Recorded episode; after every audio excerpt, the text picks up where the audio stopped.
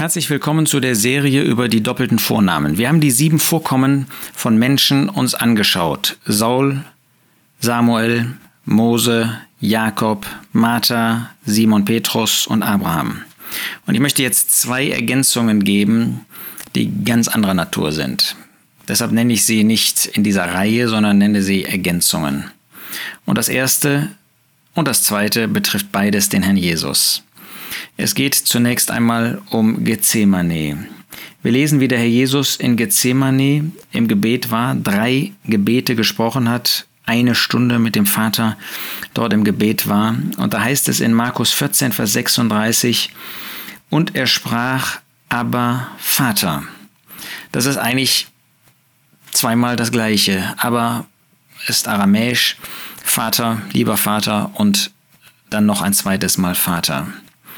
Der Jesus war hier in ringendem Kampf, sagt Lukas 22.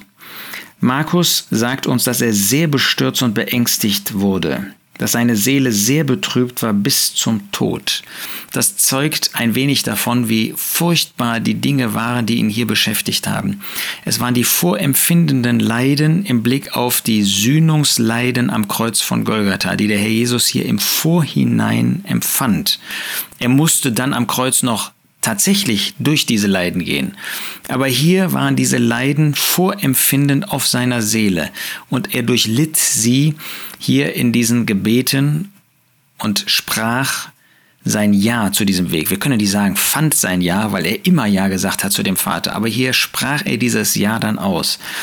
Aber wir sehen hier, er hat immer zu dem Vater gebetet, immer Vater.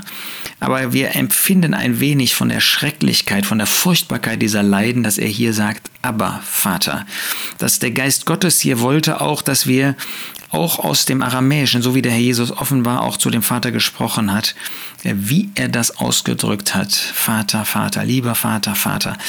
Aber Vater, es zeugt davon, dass diese Beziehung vollkommen intakt war, dass diese Beziehung vollkommen vorhanden war, dass da vollkommene Gemeinschaft des Herrn Jesus mit dem Vater war, dass da überhaupt nichts zwischen ihm und dem Vater stand und doch dieses furchtbare Werk, das auf seiner Seele lag, das so sehr einen Druck, so sehr eine Last war, dass er beängstigt, sehr betrübt war bis zum Tod, wie er das hier ausdrückt, sehr bestürzt. Das offenbart, wie schrecklich das gewesen sein muss. Und doch hat er das alles aus der Hand des Vaters angenommen. Aber er hat den Vater sozusagen zweimal angesprochen. Vater, Vater. Und das zeugt von dieser Intensität dessen, was der Jesus hier erleben musste. Wir stehen einfach nur anbetend vor ihm, wie er dort in dem Gebet war, dreimal zu dem Vater so sprach. Und wie er dann auch sagte, nicht mein Wille, sondern der deine geschehe. Nicht was ich will, sondern was du willst.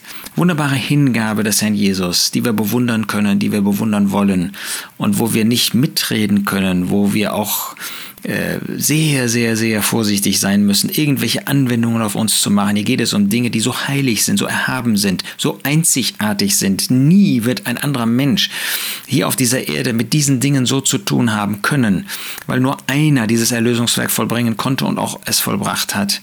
Deshalb, wir stehen bewundernd vor dem Herrn Jesus. Aber Vater, sagte er, und wir beten ihn an für diese Hingabe, die sich darin offenbart.